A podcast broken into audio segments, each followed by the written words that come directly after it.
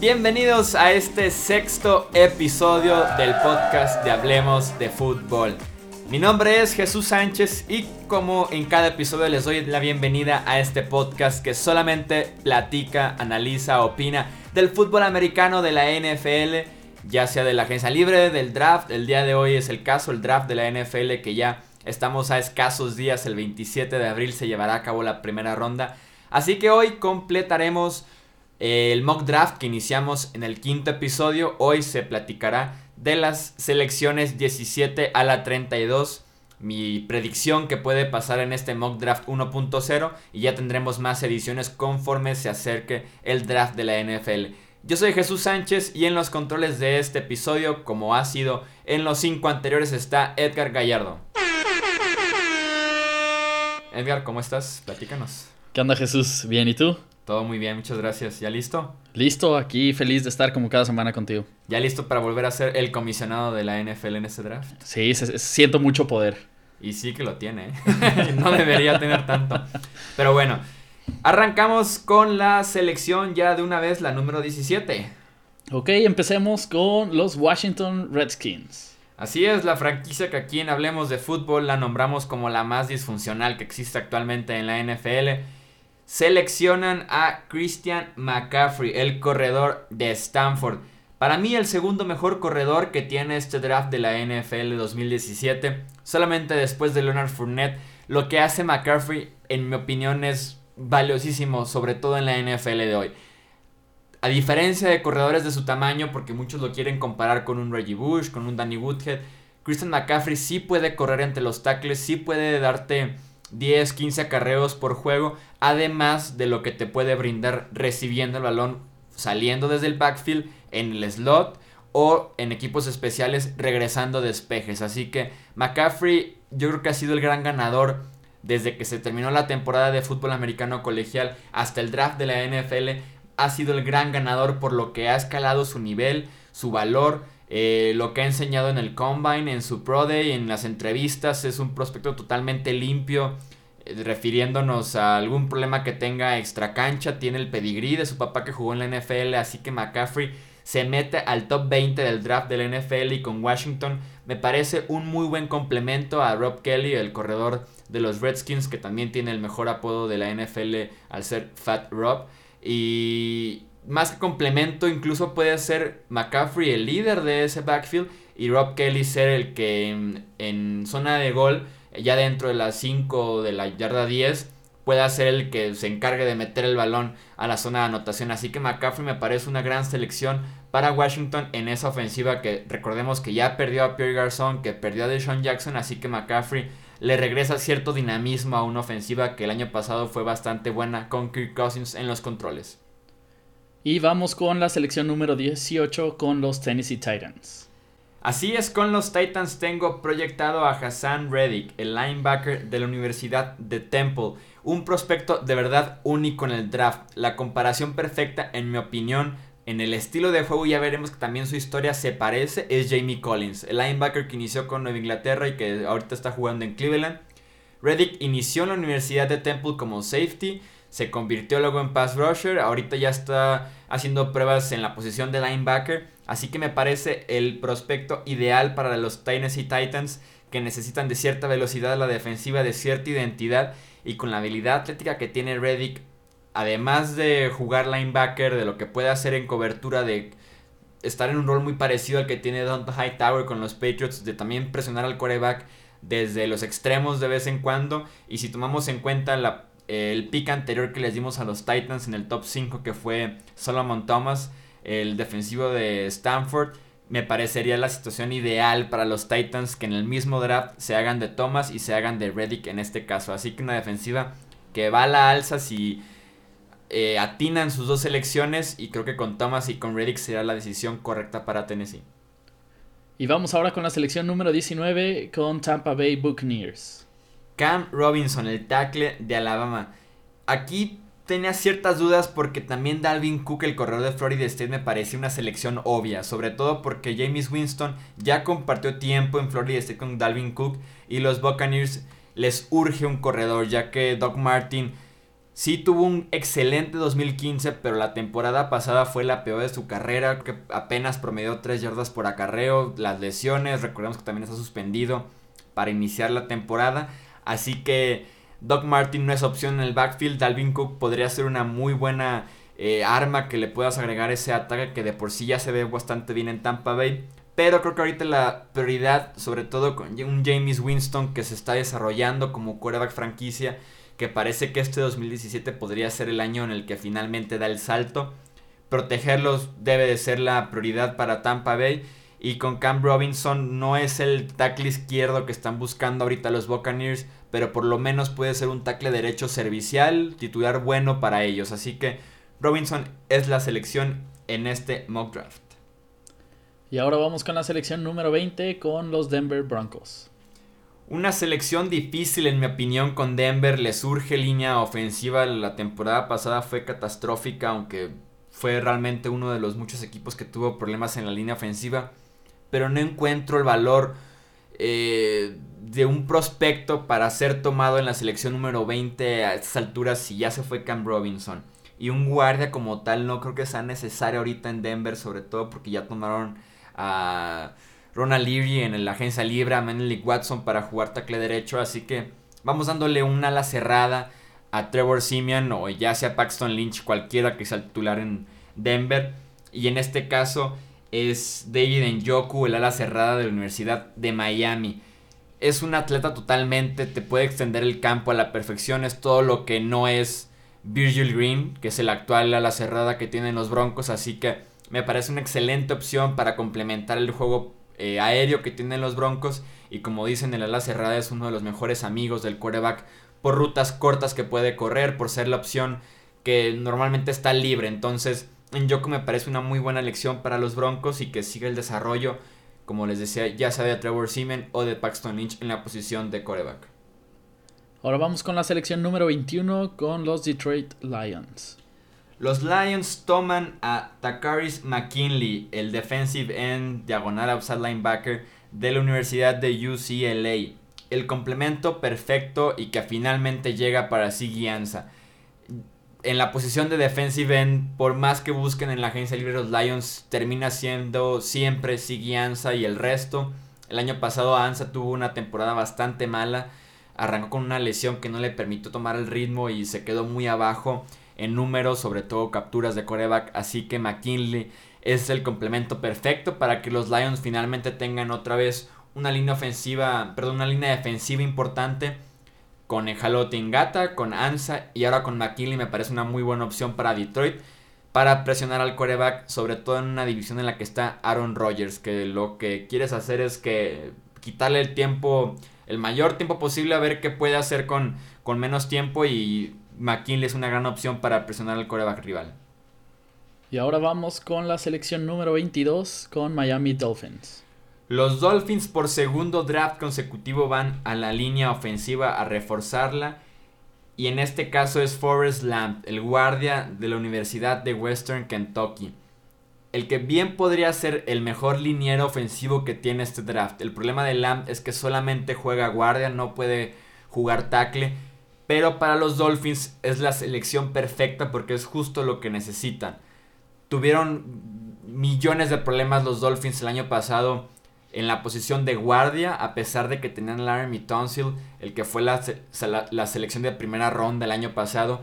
En esta ocasión, ya que se fue Brandon Albert, Tonsil se convierte en el tackle izquierdo, que me parece la mejor opción para él y sobre todo para Miami y queda ahí entonces la vacante como left guard y Lamp es la opción perfecta, creo que puede ser titular en Miami desde el día 1 y tienes una pareja de jóvenes y talentosos tackle izquierdo, guardia izquierdo para los próximos 5 o 10 años que son importantes posiciones en la NFL.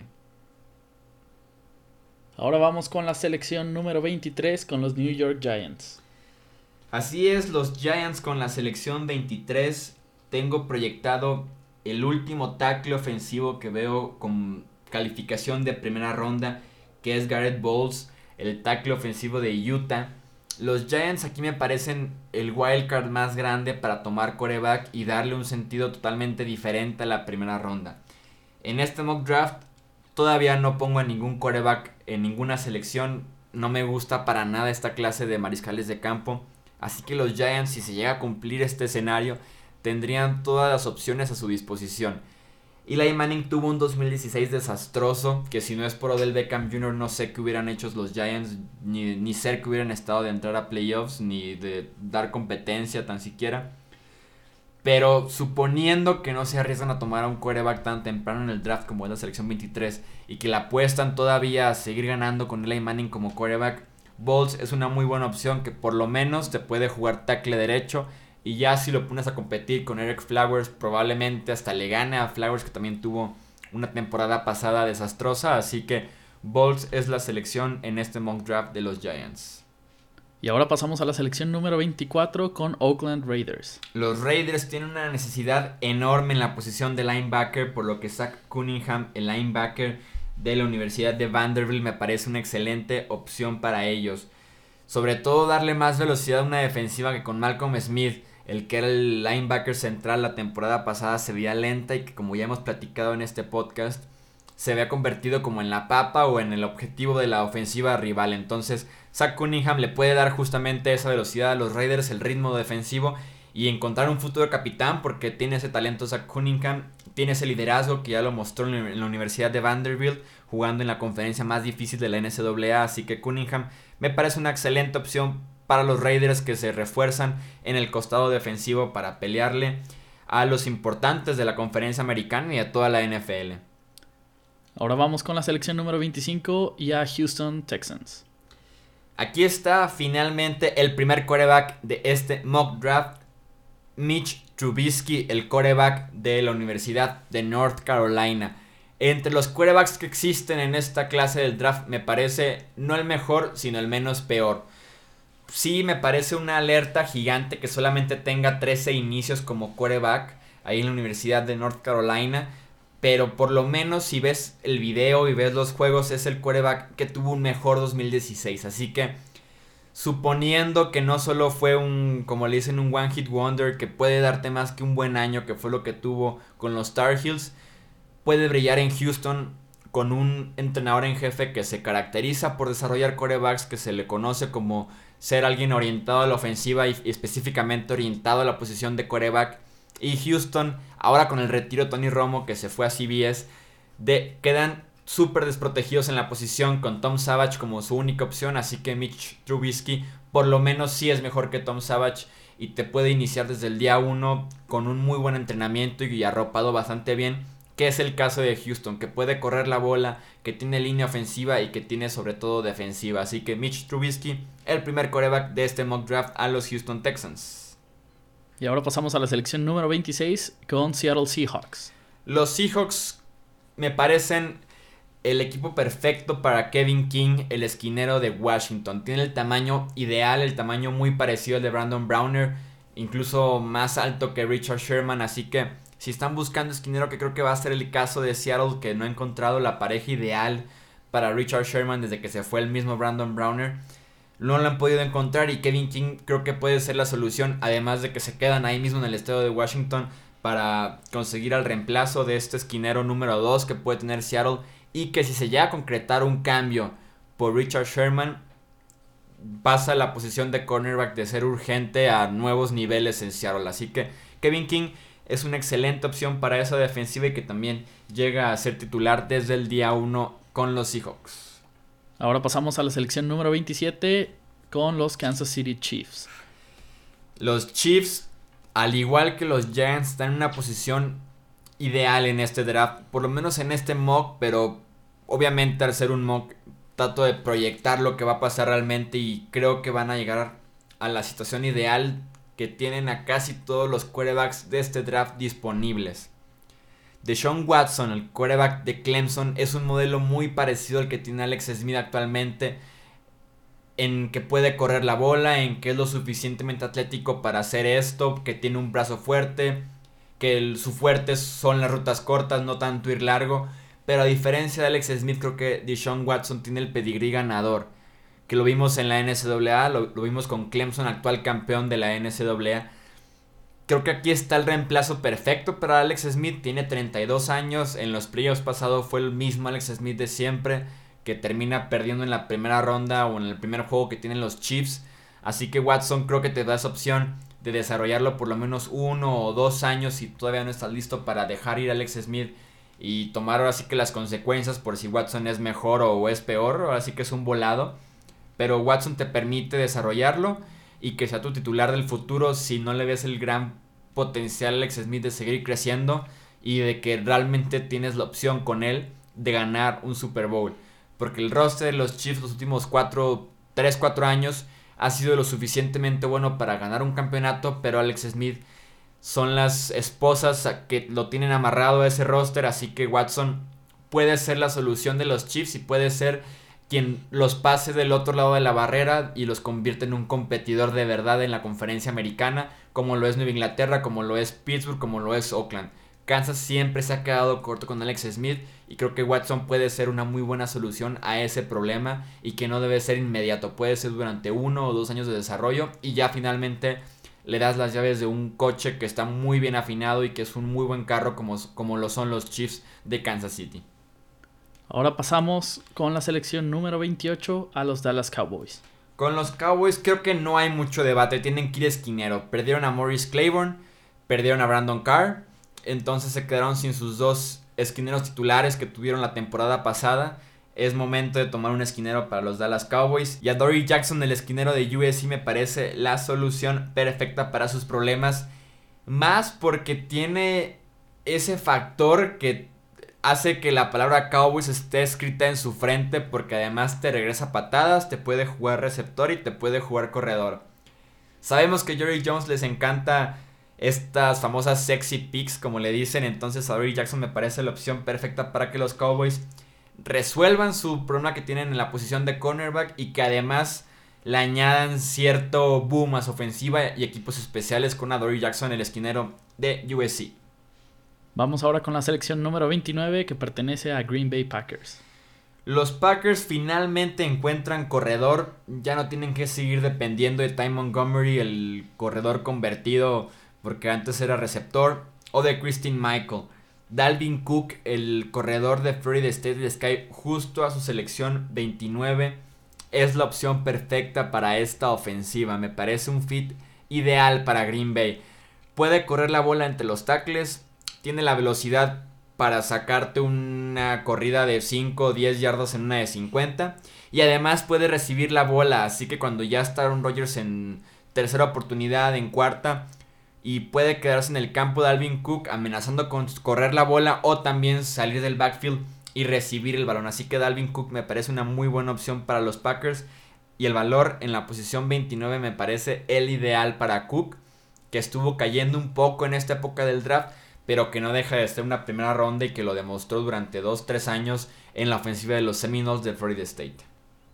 Pasamos ahora a la selección número 30 con Pittsburgh Steelers. Los Steelers seleccionan al hermano de JJ Watt, TJ Watt, el outside linebacker de Wisconsin, de la Universidad de Wisconsin, la misma de la que se graduó JJ Watt, el ahora defensivo de los Texans. Y es la opción eh, perfecta para los Steelers que ya no pueden contar con James Harrison durante toda la temporada y durante todo un juego. Harrison estaba jugando casi siempre al final del segundo cuarto y entraba otra vez para cerrar el partido en el cuarto cuarto. No va a ser eterno, va a seguir con el desgaste físico de una persona común y corriente que tiene ya 38 años. Así que TJ Watt te puede jugar a la perfección con Bot Dupree al inicio del juego, durante el tercer cuarto. Y sí, seguir con Harrison alternando entre TJ Watt y Harrison para presionar al coreback, que es lo que hace también todavía Harrison a pesar de su edad. Así que Watt me parece una gran opción.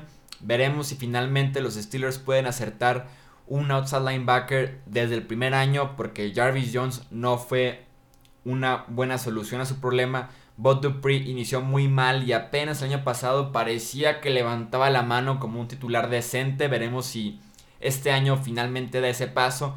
Y veremos si los Steelers finalmente atinan un buen pass rusher como lo puede ser TJ Watt atlético de sobra, justo como lo es su hermano, pero te puede también presionar al coreback con técnica y con mucha fuerza que desarrolla parece que cualquier defensivo que sale de la Universidad de Wisconsin hoy en día.